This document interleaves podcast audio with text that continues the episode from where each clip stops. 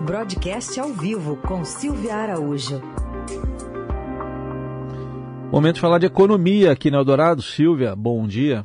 Oi, Raíssen, bom dia para você, Carol e ouvintes. Bom dia. Bom, a gente viu ontem mais uma deflação, dessa vez na prévia da, da inflação oficial, que é o IPCA 15, uma queda histórica de 0,73%, combustíveis caindo de novo. Mas tem um preço isso tudo?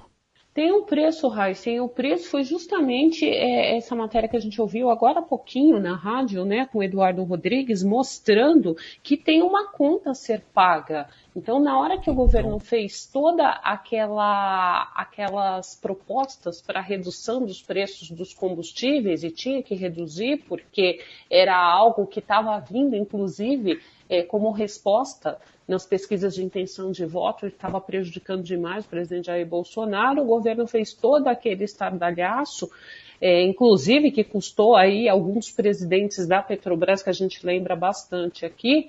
Mas tem uma conta financeira também nesse sentido, e essa conta vai bater ali no, no Ministério da Economia, em particular no Tesouro Nacional, como bem disse aí o Eduardo Rodrigues. Por quê? porque o governo vai ter que compensar os estados que estão perdendo com a arrecadação. A gente lembra que o que foi aprovado foi que os estados agora não podem cobrar mais do que 17% de alíquota de ICMS sobre os combustíveis. E a gente lembra aqui para o nosso ouvinte, né, Heisen, que ICMS, cada estado tem a sua legislação e, e, e, os percentuais de ICMS em cada um dos estados, eles variam muito.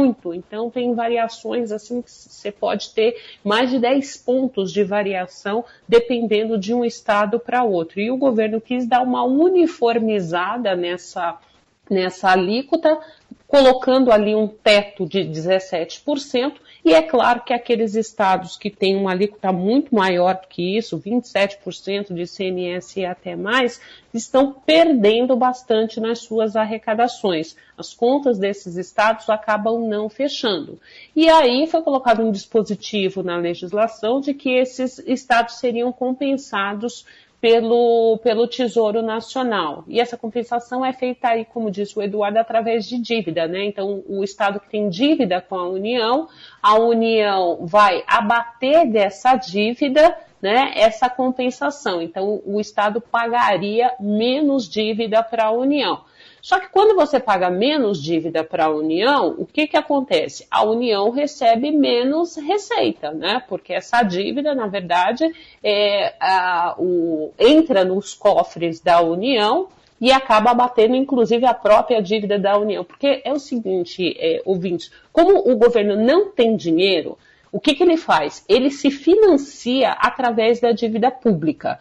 Então, por exemplo, para refinanciar uma dívida dos estados, ele mesmo tem que contrair uma dívida. E aí, nesse jogo, o, na hora que os estados deixam de pagar essa dívida que eles têm com a União, a União, por sua vez, ela vai ter é, que ela ao não deixar de pagar a dívida que ela tem com os bancos, que ela contraiu para poder refinanciar a dívida dos estados, o que, que ela vai fazer? Ela vai ter que contrair mais dívida ainda. É meio complicado de se entender, mas é meio aquela. Se a gente for falar no popular, sabe, Raíssa, sabe aquela história de você vender o almoço para pagar o jantar?